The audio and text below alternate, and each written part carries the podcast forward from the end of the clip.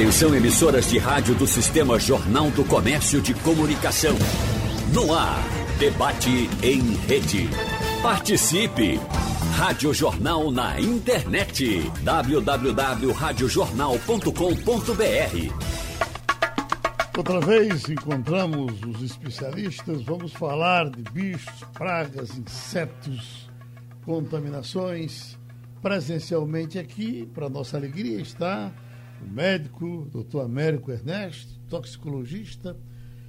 Temos a distância de Israel Patrício, que é, é veterinário e especialista em detetização, controlador de pragas, é esse o nome, e o doutor Doralécio Lins e Silva, de primeiros socorros e tantas outras eh, profissões paralelas a de veterinário, já bem conhecido aqui de todos nós, inclusive agora, certamente vai falar sobre o lançamento do livro, que diz que vem aí pegando fogo, viu, doutor eh, Américo? Já, já chegou a ver a capa do livro? Já, bom dia a todos, bom dia Geraldo, bom dia Doralécio e Patrício. É, eu vi a capa, ele me mandou e está saindo do forno, né? Tem alguma digital sua no livro? Não, eu acho que não. Eu não lembro de ter. Ele me pediu, inclusive, uma dívida que eu fiquei com ele para que eu mandasse algumas coisas, mas o tempo passou, não vai sair, vai sair, uhum. e ficou naquela pendenga e eu acho que eu não, não lembro de ter aí contribuído, ao, né? contribuído infelizmente. Uhum. Ô, doutor Américo, é, o seu tempo de, de HR, já se aposentou do HR? Não, ainda não. A ah, permanece no HR? Não, no HR não. Eu faço ambulatório clínico no ambiente da, lá no prédio da Secretaria de Saúde no Bongi. Uhum. Estamos ainda um pouco afastados da rotina é, em função da, do problema da Covid. Agora, quantos anos de HR? Eu acho que uns 20, Geraldo. 20 anos? É. O senhor chegou a ser diretor do HR? Cheguei né? a ser diretor do HR, tem mais de 20 anos. E entrou lá na gestão de quem? De Aldo Mota? Não, não. Eu não. Eu entrei. Oh, meu Deus. Olha. É, tá faltando aqui. Não se lembra do seu diretor? Não, do primeiro diretor, não. não é, diretor, não. Acho que foi a diretora. Sim. Esqueço o nome dela. É, lembro bem da pessoa, a pessoa extraordinária, ótima é, mas não, não lembro o nome dela. Mas o seu tempo de HR foi sempre chefiando o departamento de. É, eu quando entrei no HR, a colega é, doutora Laura Nunes, infelizmente faleceu, ela me passou esse comando, porque ela estava doente, precisava de alguém para substituir e ela sempre achou que eu tinha um bom trato com o estudante, dava fazer os treinamentos, os seminários, ensinar, etc. Inclusive fiquei dando aula, as aulas que ela dava sobre animais peçonhentos na Universidade de Pernambuco, eu assumi e dava uma aula como professor convidado, fiquei até um determinado período, mesmo após ela ter é, falecido. Mas a doutora Laura Nunes, infelizmente, faleceu, foi a pessoa que criou o Ceatox, trouxe a ideia de Ceatox, abriu o Ceatox aqui por cima de pau e pedra em abril de 1992 e em 93 eu comecei, eh, depois de um concurso, eu entrei no HR e fui para o Ceatox e fui me inteirando das coisas e fui me envolvendo, participando de cursos, treinamentos, congressos, eh, reuniões com a Anvisa. Eh, criamos uma sociedade brasileira dos centros de toxicologia específica para a, reunirmos os, os centros de toxicologia por um pensamento um pouco diferente do que se estabelecia em relação ao entendimento da Anvisa, porque a Anvisa ela é um órgão fiscalizador e nós um serviço de atendimento.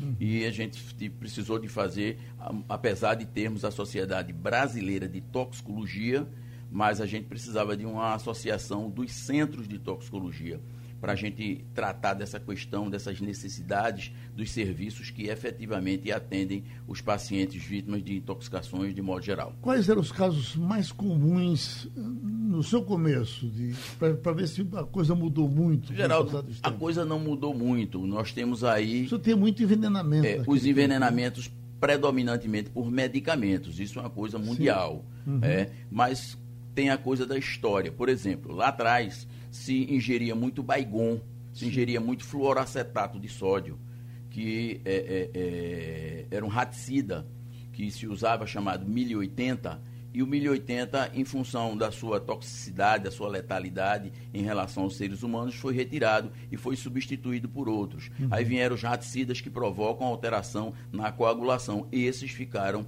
eh, no mercado. Esse 1080 era um veneno. Era um veneno, era acetato sólido, porque ele impede a célula. o mais famoso de uns tempos aí. É, né? Ele impede a célula de respirar, então uhum. ele mata de uma forma rápida, grave e sem nenhum antídoto. Você não tinha recursos para tratar. Sim. Só que com o passar do tempo, apesar de nos anos, eu acho que 70, é, ter sido é, banido da, da, da, comercialização, não, aí foi o, o, o, desculpe, não foi em 70. 70 foi o, o, o, o orgânico clorado. Mas aí o, o fluoracetato de sódio foi banido do mercado.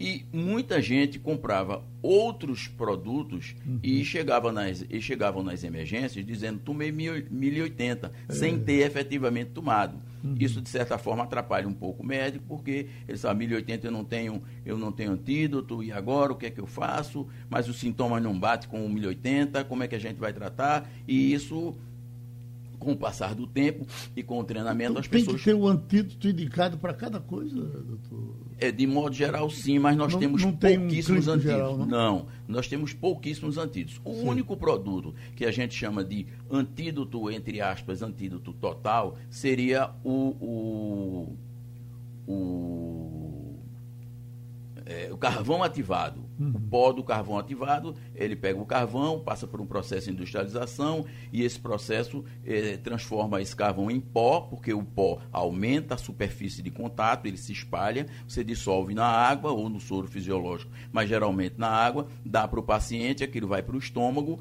ele se gruda ao medicamento, de modo geral, os medicamentos ou o produto tóxico, e ele vai transitando no, no, no intestino até sair nas fezes. Então, ele vai eliminar esse produto nas fezes. Mas, alguns produtos não são absorvidos pelo carvão. Ele não é absorvido, ele é adsorvido, adjuntado, é unido.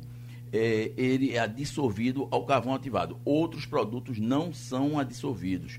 E outros produtos, inclusive, se contraindica a utilização porque pode trazer outras complicações. Por exemplo, alguém que tomou uma, um soda cáustica, um ácido, uma substância cáustica que queima o trato digestivo, esse carvão ativado não serve, não neutraliza, não tem ação importante e ele vai deixar um resíduo naquela superfície que vai atrapalhar na hora que o paciente for para uma endoscopia, por exemplo. Em que momento entrou eh, eh, em moda o chumbinho, que foi ainda é um dos muito usados nesse negócio. É, justamente nessa, vamos dizer, evolução. Tirou uhum. o fluoracetato de sódio, as pessoas não encontravam, usavam, passaram a usar os cumarínicos, é, e esses cumarínicos, o que acontece? Ele vai, o rato vai se alimentar, geralmente ele leva para sua para sua comunidade o alimento, distribui, é, a fêmea come, os filhotes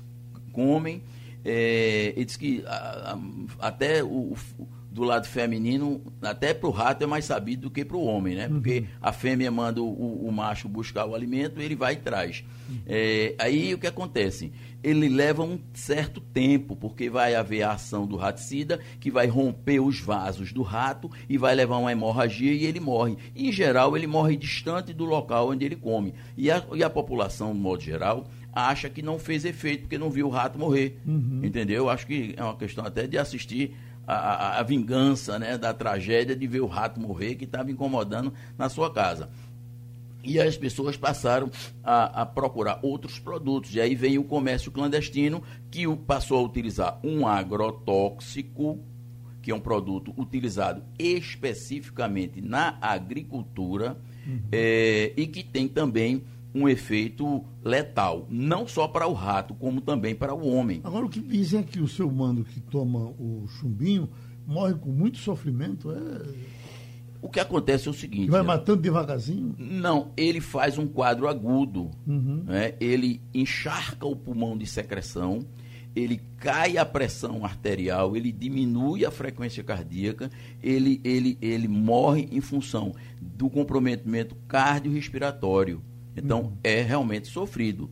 Mas, o, o, inicialmente, utilizaram o, o, o chumbinho na sua estrutura de é, é, organo, aliás, é, de, de, de, carbamato. Uhum.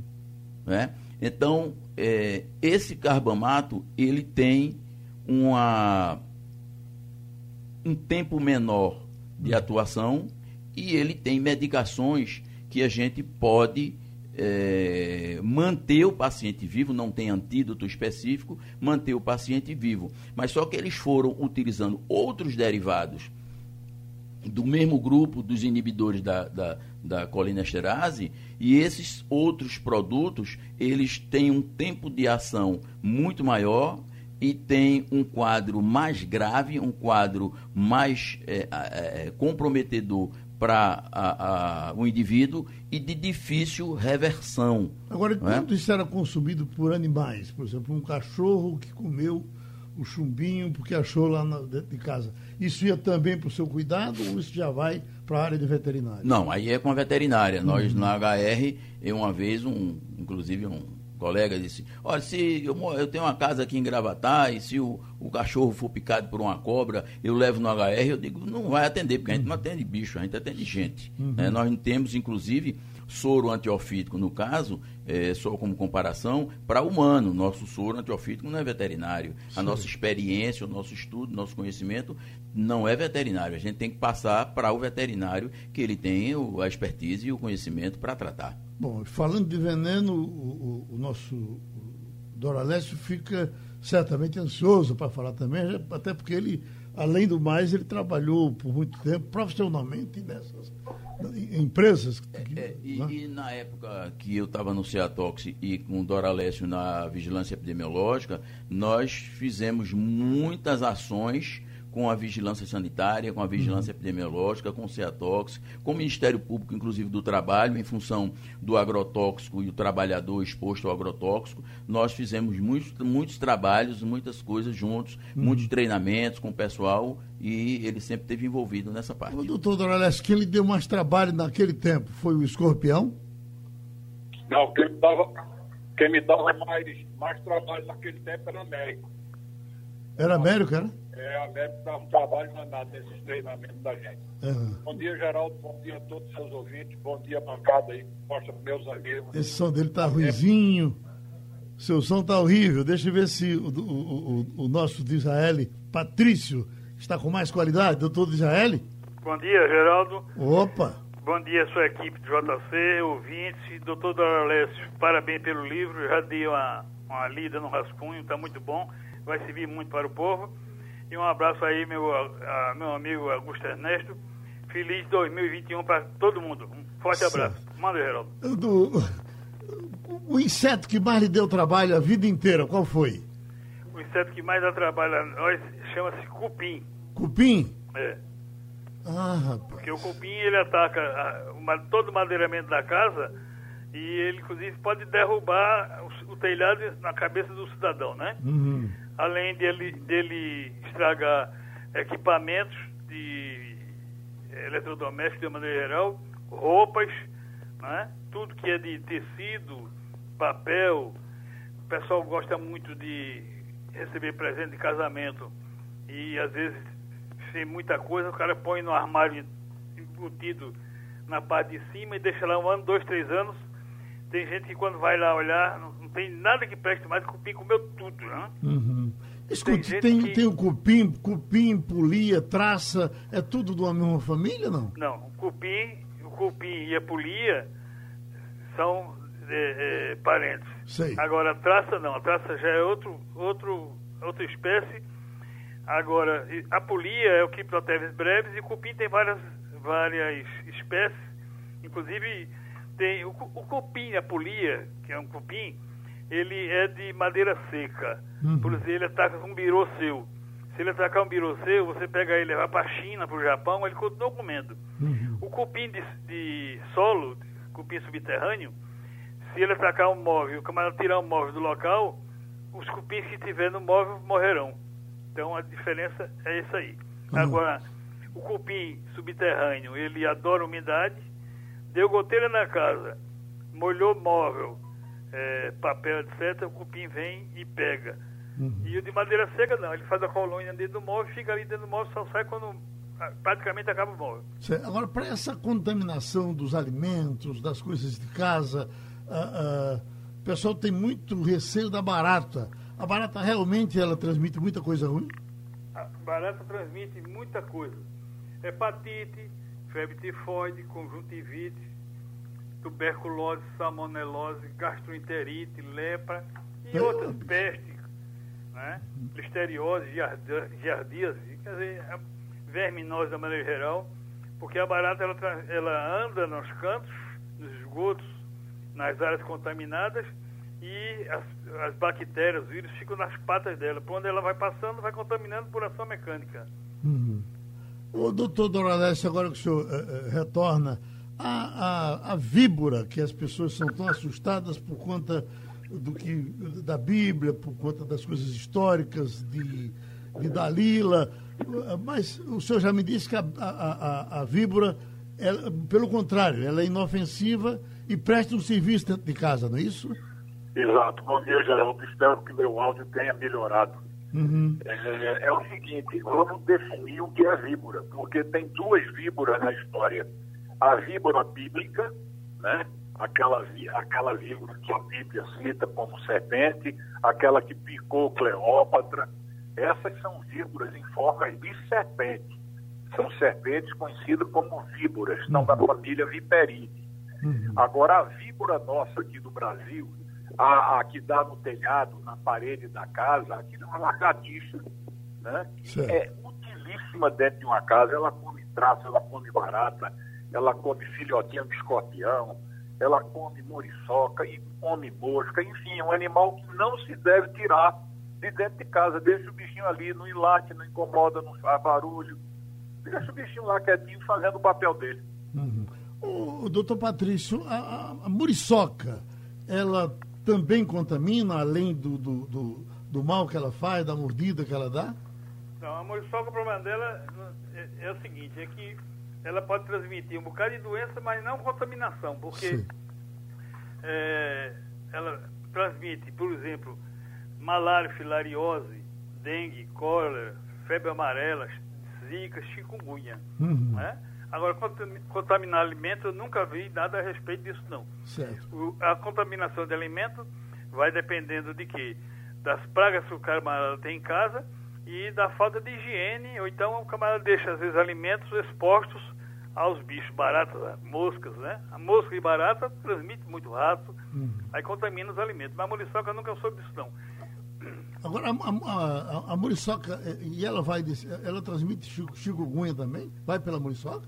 É, é do Aedes aegypti, é, é, é, a muriçoca. Não é Aedes aegypti, é a muriçoca? E é? É, ela transmite dengue, cólera, febre amarela, zika e chikungunya. Porque o Aedes é, um, é, o pessoal chama de mosquito, mas é uma muriçoca, né? Ah, sim, sim, sim, sim. Mas é, é, esse que transmite é um pouco diferenciado desse comum que. É, que, o que vem... transmite a filariose e ele é diferente completamente do outro. Ah, sim. O, a, o Aedes ele tem aquelas manchas na pele, né? Uhum. Quando ele voa, ele, o zumbido dele é muito, muito sutil, é difícil de descobrir, né? E é, é, você vê perfeitamente também a questão da, do voo dele, que é a coreografia do voo do Aedes é completamente diferente da, do Culex, né? Ele voa compassadamente, como se estivesse bailando. Uhum. Então, isso, isso é uma diferença o, básica. O, o, controlador de pragas trabalha também em cima desse combate a, a, ao Aedes aegypti ou ele fica só no Culex, que é a muriçoca comum? Trabalha, Geraldo. Agora, só o seguinte, é, eu indico meus clientes, ao invés de botar inseticida, que você tem que fazer o fumacê. Sim. Ao invés de botar inseticida, procure é, virar todos os ambientes que juntam água. Uhum. Porque você faz o fumacê, você mata passarinho, mata borboletas, mancha os carros e dá problema para quem é alérgico, asmático ou cardíaco. Uhum. Então, esse negócio de fumacê aí é bom porque dá dinheiro para quem faz mas em relação ao meio ambiente é muito ruim. Então, onde é que ela reproduz? Da água. Virou as, as vasilhas que juntam água, os recipientes, as bromélias também que dá nas árvores, tirou as bromélias. Então, aí você elimina sem é, atacar o meio ambiente. Hum. O doutor Doralécio, o fumacê não, não caiu de moda? Em, as pessoas ainda ligam para casa, olha, pede aí para mandar um fumacê aqui ali. Ele já foi, ele já foi muito comum. Hoje pra, é, praticamente não se usa ou, ou usa ainda o fumacê. Tá, o fumacê, Geraldo, precisa ser, é, para que você utilize o fumacê no município, é preciso que você tenha alguns dados epidemiológicos em função daquele mosquito que você está querendo combater. O simples fato de ter é, Aedes aegypti ou dengue numa cidade não implica em dizer que o uso do fumacê é indicado. Você precisa ter índices, tá certo, dessa doença ou da ocorrência de inseto para poder aplicar o fumacê. Uhum. O fumacê pura e simplesmente aplicado, ele não resolve, ele pelo contrário complica, porque é um, um, um inseticida de longo alcance, quer dizer, ele tem um, um espectro de atuação muito grande, ele vai matar a abelha, ele vai matar a borboleta, ele vai matar outros insetos benéficos que não estão ali para fazer mal a ninguém, tá certo? Então, o fumacê tem que ser uma coisa muito bem pensada, muito bem estudada para poder ser utilizada. O doutor Américo, a, o ataque à abelha, que o doutor Doralés já nos disse aqui por diversas vezes, que é o inseto que mais mata no mundo. O ataque à abelha, quando vai para o atacado vai para o HR, vai para o toxicologista? Vai sim. É, a abelha provoca uma reação no paciente, uma reação, o paciente a, é, tem uma reação alérgica intensa, é, pode ser por uma abelha ou por centenas de abelhas, dezenas de abelhas. Mas, em geral, os pacientes que chegam, é, geralmente é porque eles mexeram lá com enxame e as dezenas, centenas de abelhas saíram e saíram e elas vão atacando as pessoas. Mas o, o, a, a questão da, do problema da abelha é alergia, é a reação alérgica intensa que o paciente apresenta e que pode levar a óbito, como alergia a medicamento, como alergia a qualquer outra coisa, né? Sim. Só que no caso da abelha é uma dose em geral muito grande, porque são várias abelhas.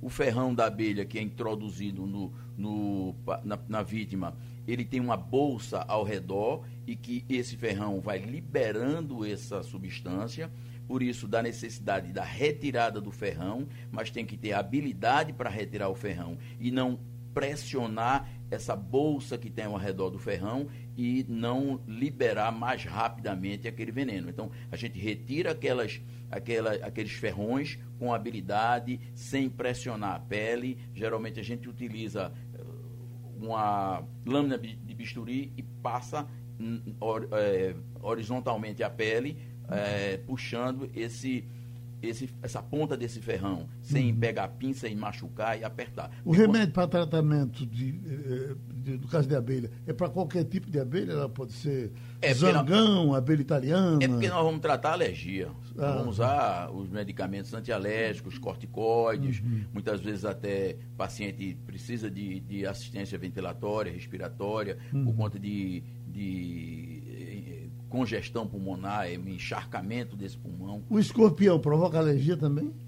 Não, o, pro, o processo do escorpião é um pouco diferente. Muito embora já tenha-se é, a indicação de que o, tem trabalho dizendo, trabalhos dizendo que deve-se utilizar, por exemplo, o corticoide no começo do ataque do escorpião. Muito embora a, a reação do escorpião é, com, é um estímulo neurológico periférico que uhum. faz com que determinadas substâncias sejam liberadas e comprometam o aparelho cardiorrespiratório. Uhum. Em geral, levando no ponto, no caso mais grave, leva a um edema pulmonar com parada cardiorrespiratória. O doutor uh, uh, Doralécio, aquele que a gente no interior chama de pioi de cobra, né?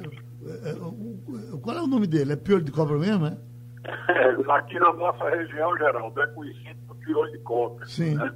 É um animal peçonhento e no Brasil há um registro de óbito por esse animal no Pará. Sim. Eu estava no Butantan fazendo um curso quando chegou lá a informação e a minha orientadora, a doutora Irene, pegou um avião às pressas e foi para Belém para tentar capturar esse animal numa serraria. O acidente ocorreu numa serraria. Geraldo, em relação à sua primeira pergunta, se o pessoal tinha colaborado. Nos tempos de hoje, a conversa rola, rola, chega em vacina. O doutor Américo Ernesto está pedindo um espaçozinho aqui para falar um pouco de, de vacina. É, qual é o ângulo que o senhor quer abordar, doutor Américo? Não, Geraldo, assim, é importante que as pessoas vejam que a vacina, o objetivo maior da vacina é a gente poder proteger quem vai atender as vítimas, uhum. a gente poder proteger as pessoas que efetivamente, no seu percentual maior, vão cair numa UTI ou vão ter internamento hospitalar e com isso eu diminuo o óbito. As pessoas que, de modo geral, vão cair naquele cerca de 80% que tem sintomas leves, essas pessoas não efetivamente não são não fazem parte do grupo de objetivo principal. Primeiro se começa vacinando as equipes de saúde, vacinando as pessoas do grupo de risco, posteriormente professores, depois a gente vai estendendo isso, estendendo até conseguir vacinar um, um espectro maior da população. Doutor Américo, como é que você observa esse negócio de hoje, do camarada que não, se a vacina for feita em tal canto eu não tomo, só tomo a vacina de tal lugar. Isso é uma discussão tão recente que a gente se vacina a vida inteira. Ninguém nunca perguntou de onde vem a vacina do sarampo uh, e tantas outras, né? É, mas se a gente puxar um pouquinho a memória, nós vamos lá para a vacina da gripe, H1N1. Sim. É, dizia que a vacina estava matando os velhinhos. Porque inventaram isso no governo de Fernando Henrique. Né? Entendeu? Né? Foi o PT que inventou, né? Não, não sei quem inventou. Foi. O pessoal do PT que é, era uma vacina que o Fernando Henrique fazia para matar os velhos. E nós é, da saúde, nós da medicina, principalmente, é, eu eu tenho experiência com laboratório, porque sou biomédico e médico e trabalhei muito com microbiologia, com sorologia é, comissão de infecção hospitalar, enfim. E, e posteriormente eu fiz medicina. É, a gente precisa de. Nós tratamos isso no âmbito científico. Uhum. Né? Qual é o objetivo da vacina? É prevenir óbitos e casos graves, como aconteceu com H1N1. Uhum. E isso a gente verificou com o passar do tempo que efetivamente é, tem determinado essa essa melhora, porque a gente precisa de enxergar o sistema de saúde. A gente tem que é, descomprimir esse sistema com casos que a gente pode evitar vacinando essas pessoas. Doutor Américo, é, é, é uma confusão que estão fazendo aí, com muita gente fazendo, com relação a esse negócio dos 50 e pouco por cento da Coronavac. É, é, porque é o seguinte, quando diz ela funciona 50%. 50% para muita gente poderia ser uma vacina que é aplicada em Américo Ernesto funciona. Em Geraldo ela não funciona porque ela pega 50% das pessoas e não é. Ela pode pegar 50% em Américo Ernesto, 50% em Geraldo, mas ela funciona em todo mundo. O que acontece é o seguinte, é que essas vacinas, elas vão é, imunizar, vão, grosseiramente falando, elas vão é, imunizar a população que 50, alguma coisa por cento aí não vai ter absolutamente nada, uhum. tá?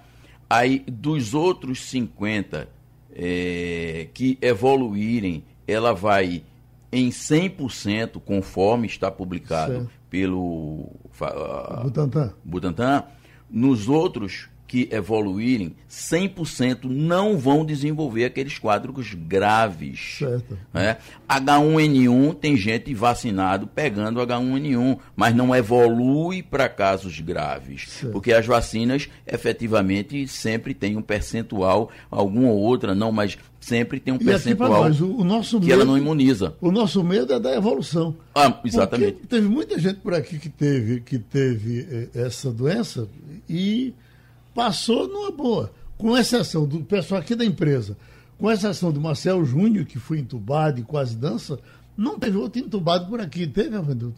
Não, não teve. teve foi para casa comer sanduíche e está numa boa. Exatamente, porque caiu naquele percentual dos 80%. Mas se você vacina é, essas pessoas, uma parte vai ter alguns sintomas, mas serão leves. Uhum. E a outra parte que evoluir não vai evoluir para sintomas graves. Uhum. Quem tiver sintoma não evolui para grave. Uhum. E, quem, e, e por isso a gente vai reduzir os óbitos e os quadros graves. Reduzindo os quadros graves, eu reduzo internamento, alta complexidade, profissional especializado, é, estrutura separada, porque eu tenho que ter uma unidade separada para esse tipo de atividade, porque é extremamente complexo de vestimenta a material, procedimento de intubação, medicação, ou seja, é uma coisa dentro da complexidade separada, é uma coisa que a gente tem que individualizar. Doutor Américo, Isso tem um custo extremamente alto. Nos nossos debates aqui sobre vacina, fizemos diversos, independentemente desse momento que a gente está vivendo, mas a vacina que mais preocupava a, a, a, quem tomava era a vacina de febre amarela. Eu me lembro que teve aqui um médico do Hospital Português, um infectologista. Ele disse que teve consequências muito ruins com, com a vacina de febre amarela, que é antiquíssima, né? Tem, tem, é. tem, tem, mais de 100 anos a vacina de febre Eu amarela. Eu acho que sim.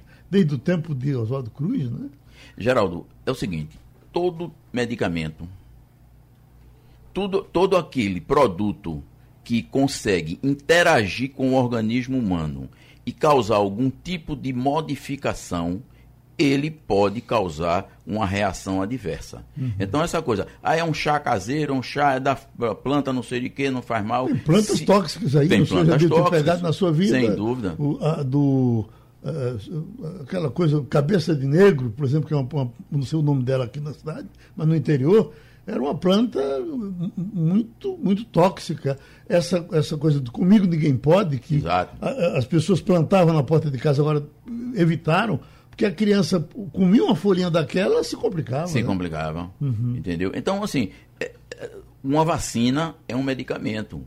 Ela tem é, seus efeitos, ela pode ter seus efeitos adversos. Uhum. E isso a gente avalia no percentual. Se eu tenho um percentual de efeitos adversos muito pequeno e que eu trago um risco muito pequeno em relação ao benefício, então é, é, esse, esse medicamento ele passa a ser viável. Uhum. Mas pode haver reações adversas. De, eh, tem pacientes, as crianças mesmo.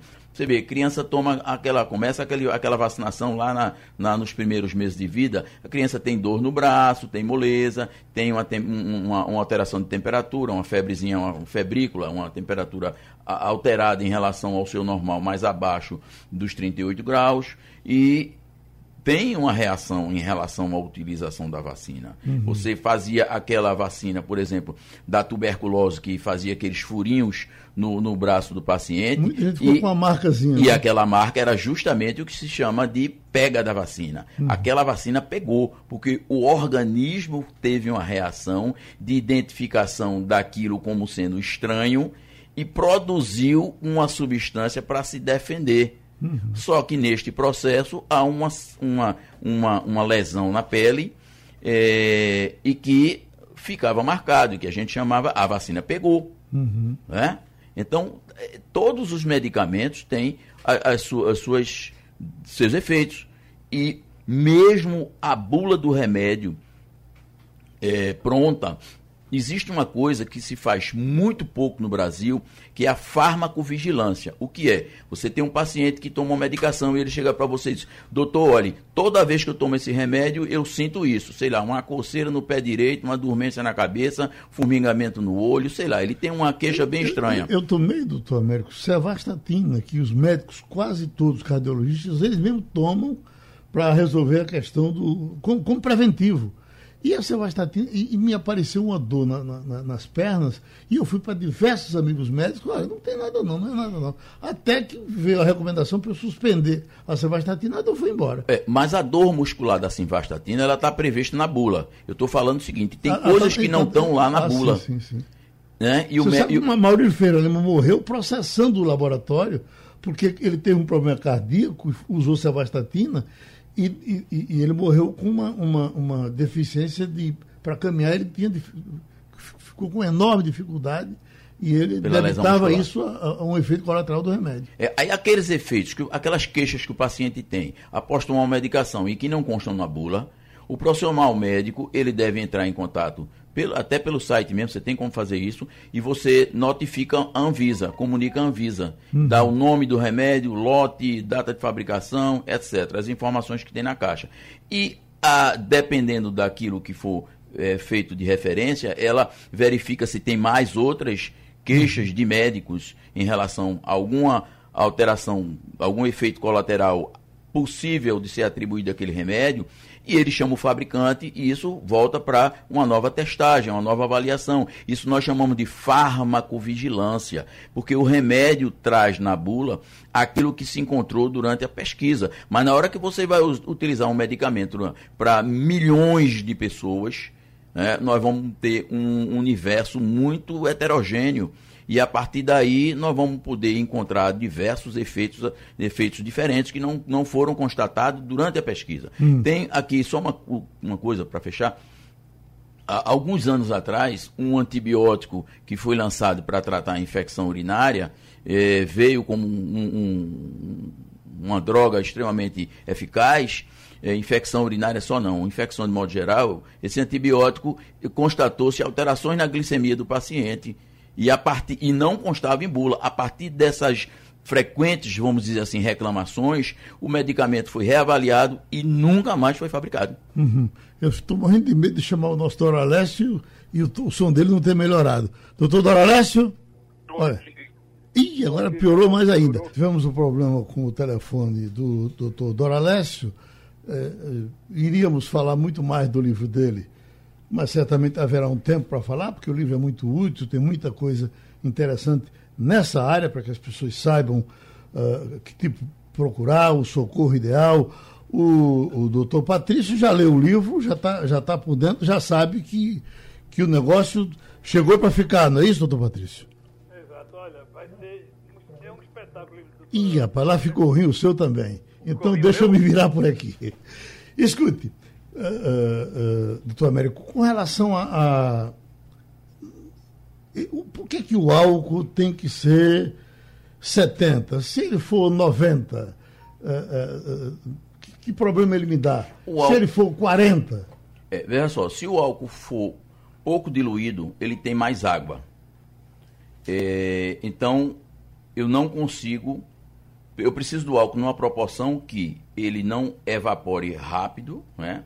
Ele não, porque ele é volátil, né? Uhum. Ele não vai embora rápido e que ele possa permanecer um determinado tempo em contato com aquele microorganismo para que ela, aquela, vamos dizer, aquele invólucro do microorganismo, ele sofra com a ação do álcool e permita que a água entre e encharque esse microorganismo e ele se rompa. Uhum. Então, se eu coloco pouca água, eu não vou ter água suficiente para entrar nesse microorganismo e o álcool mais concentrado, ele evapora mais rápido. Você passa álcool 90 ou álcool 100, como eu trabalhei em laboratório que a gente chama proanálise, você passa e ele rapidamente eva eva evapora. Uhum. Né? Porque a água que tem nele não deixa aquela umidificação e nem retém ele por mais tempo. Então, essa proporção de álcool água foi estudado a partir de é, avaliações e chegou à conclusão que essa proporção é a ideal para ter um efeito de limpeza, de higienização do ponto de vista é, microbiológico, bacteriológico. Uma tão conhecida água oxigenada, é, é, ela, qual o efeito dela? É mais para para feridas, para essas coisas? É, aqui se usou muito em relação à ferida, porque tinha mais oxigênio e quando isso era liberado naquela superfície, principalmente para combater bactérias que não, micro-organismos que não conseguem viver num ambiente com muito oxigênio, então você colocava a água é, H2O2, que tinha uma concentração maior de oxigênio, que era liberada, porque quando ele entra em contato com o ambiente, você não pode deixar a água oxigenada destampada, senão ela vai, vai virar água, porque hum. ela rompe, ela libera a outra, a outra é, a, a, o outro oxigênio que está ali é, naquela composição. E isso se colocava para que esse oxigênio fosse liberado naquela superfície e a partir daí atrapalhasse, impedisse ou dificultasse a sobrevivência dos, dos micro-organismos que precisam de estar num ambiente sem oxigênio para sobreviver. O, o, uma coisa que certamente no começo do Ceatox foi muito usado, foi muito combatido, o, o uh, éter, havia, as pessoas se viciavam em éter, cheiravam éter. É porque o éter... Ele até no carnaval tinha gente que usava aquilo. É, né? O éter, ele tem um poder é, sedativo, né? Ele uhum. tem um poder sedativo. Mas o, o, eu não vou dizer aqui, porque eu não vou ensinar ninguém a preparar loló. Uhum. Mas se faz uma mistura de duas substâncias, inclusive tem um éter no meio, que é justamente para que e aquela parte, vamos dizer, volátil, que é o éter, na hora que você destampa, a parte volátil traz a outra parte que vai fazer uma estimulação que pode levar a uma excitação desse sistema nervoso central e as pessoas ficarem é, é, é excitadas, doidona, como se diz no, no, vocabulário popular. Mas com o passar do tempo, e eu lembro bem de um outro produto chamado cola de sapateiro. Sim, que disseram, olha, a, foi proibido, né? É, a cola de sapateiro, numa entrevista que eu fiz, logo depois de participar de um evento da, da Anvisa, com a Pevisa, sobre essa questão da proibição da cola de sapateiro, e eu falei o seguinte, olha, o usuário de cola de sapateiro, que ele tiver dificuldade, ele vai partir para outro produto. Ele vai uhum. usar outra droga, ele vai usar outra substância. Ele encontra uma dificuldade e ele vai para o local onde tem facilidade. E, infelizmente, não deu outra porque as pessoas partiram para o crack.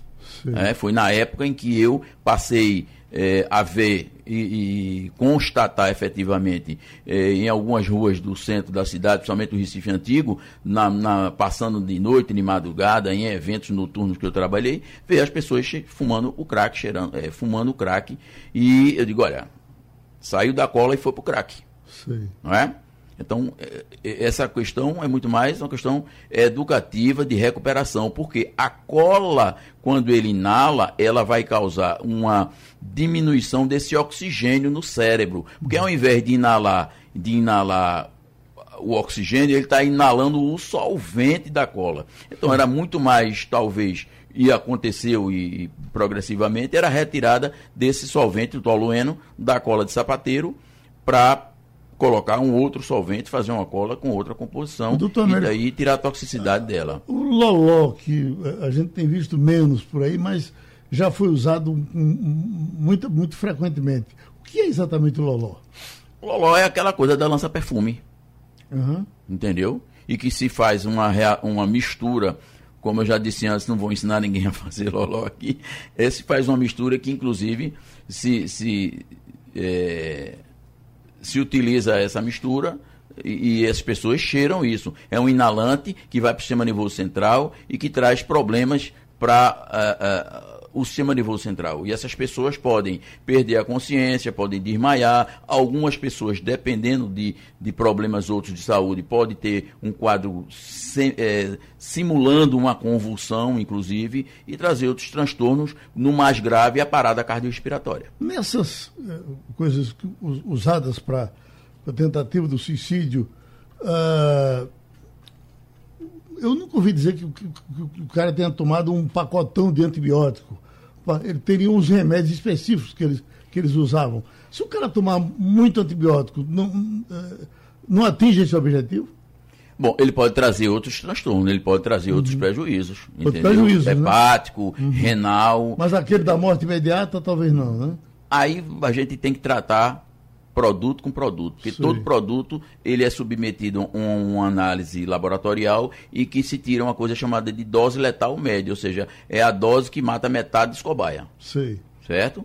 Então, isso vai, vai variar de produto a produto. Agora, em relação aos medicamentos, que são os principais produtos que causam intoxicação no mundo, nós temos, principalmente aqui no Brasil, os medicamentos controlados, uhum. porque são utilizados por pessoas que já trazem problemas de ordem psiquiátrica e que tomam aqueles remédios e que no momento em que ele pensa nessa ação de, de, de, de contra a própria vida, ele utiliza o que ele tem, que é um medicamento controlado. Uhum. Não é?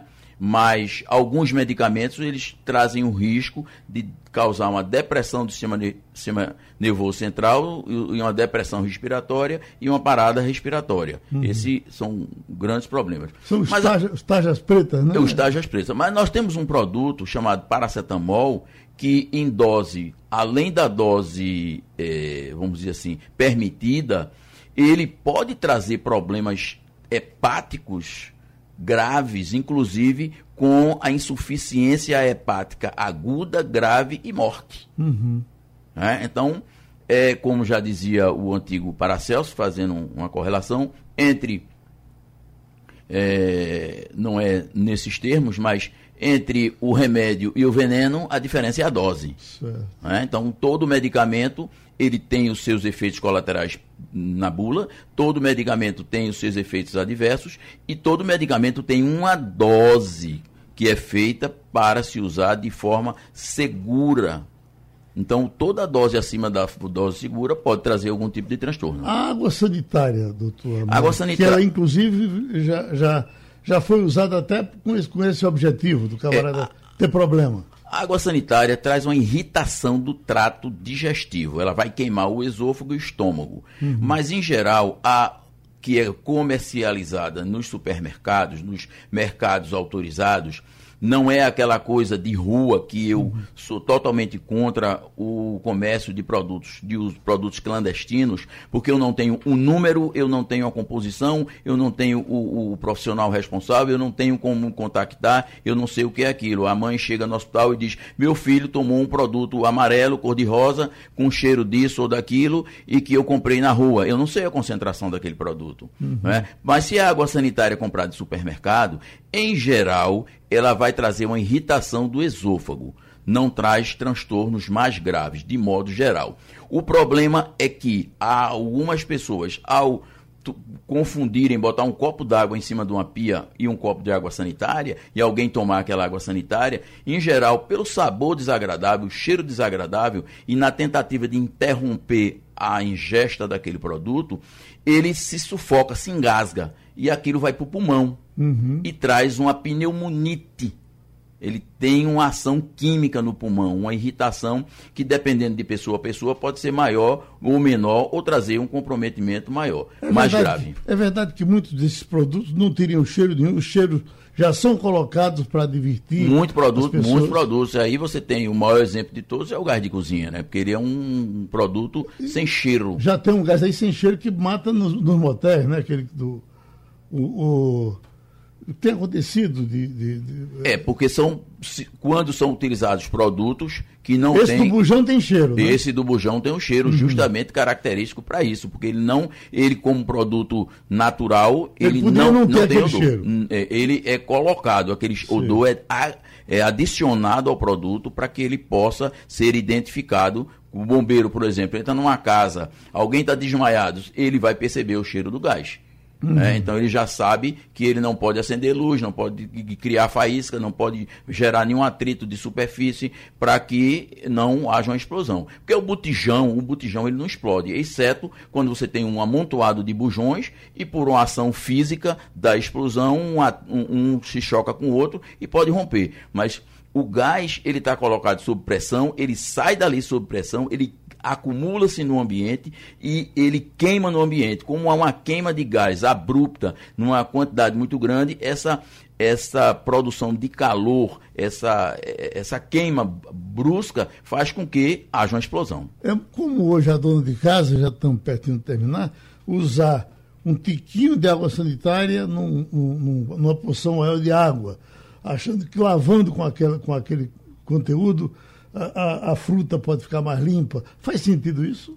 Não, Geraldo, é suficiente para os alimentos uma solução em torno de 5 a 10% de diluição. Sim. Entendeu? Você coloca os alimentos naquele, naquele em banho, uhum. é, imersa naquela solução, e posteriormente, em 30 minutos, você dependendo do alimento, você, dependendo do objetivo, o que é que você quer limpar, você coloca é, um pouquinho de água sanitária seria o caso? É, uma solução de mais ou menos 5 a 10%, né? uhum. né? É, 5 em 100 ou 10 em 100 ml. E essa solução você deixa em imersão, tira os alimentos, lava em água corrente para tirar o excesso, o resíduo da água sanitária e guarda para se alimentar. Doutor Américo, vai trabalhar hoje ainda? Não, hoje não, só em home office. Aê! Obrigado, amigos! Obrigado. Sugestão ou comentário sobre o programa que você acaba de ouvir, envie para o e-mail ouvinte@radiojornal.com.br ou para o endereço Rua do Lima 250, Santo Amaro, Recife, Pernambuco.